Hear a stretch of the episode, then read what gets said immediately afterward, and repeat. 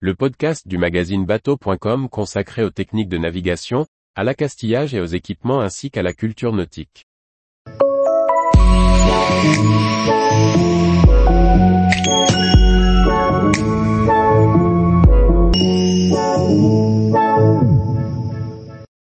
Idée croisière, une semaine de navigation en Bretagne Sud.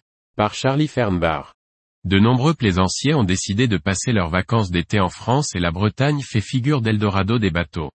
Voici un petit guide de croisière à destination de ceux qui veulent découvrir ou redécouvrir la Bretagne Sud durant une semaine de navigation. La Bretagne est riche de nombreuses îles relativement proches les unes des autres et c'est elle que nous privilégierons durant notre semaine de croisière.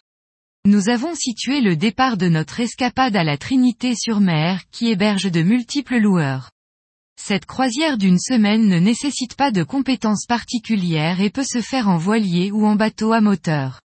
Dans cette région de la Bretagne, le courant est tout à fait maniable et seuls quelques passages demandent de respecter les mouvements des marées. Dans cette région, le vent dominant est de secteur ouest, mais en été il peut être contrarié ou renforcé par les brises thermiques. Nous avons choisi de partir vers l'ouest, a priori contre le vent, en faisant de petits sauts de puce au près avant de rentrer au portant, nous l'espérons.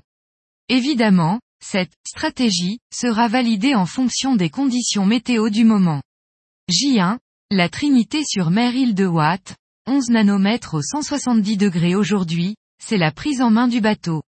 Dans l'idéal, nous sommes arrivés la veille au soir et avons passé la nuit à bord.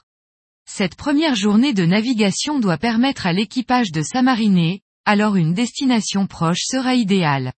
La baie de Quiberon est particulièrement abritée de la houle du large, quelles que soient les conditions météorologiques, la mer sera calme. On peut viser une nuit au mouillage sur île de Watt qui offre des mouillages bien abrités de tous les secteurs de vent et de houle. Ici, c'est le règne de la nature, la côte est d'une beauté à couper le souffle. La taille modeste de l'île permet d'en faire le tour à pied et avant de retourner à bord, on pourra aller manger des crêpes chez Loulou en contemplant la baie de Quiberon. J2, île de Watt, Belle-Île-en-Mer, 10 nanomètres en direct à l'ouest Belle-Île-en-Mer est un lieu mythique qui bénéficie d'un environnement naturel exceptionnel. Falaises déchirées, panorama, landes, dunes, sentiers ouverts aux balades bucoliques. Et le soir, les quais des ports s'animent autour des restaurants, romeries et crêperies traditionnelles. L'île possède deux ports bien abrités le Palais et Sauzon, mais aussi des mouillages sublimes comme Sterwen.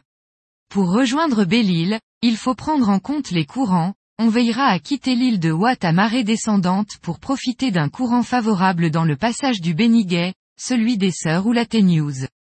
En venant de l'île de Watt, les deux ports de Belle-Île sont distants d'une dizaine de milles. Palais et Sauzon, faisant face au continent, sont protégés de la houle du large.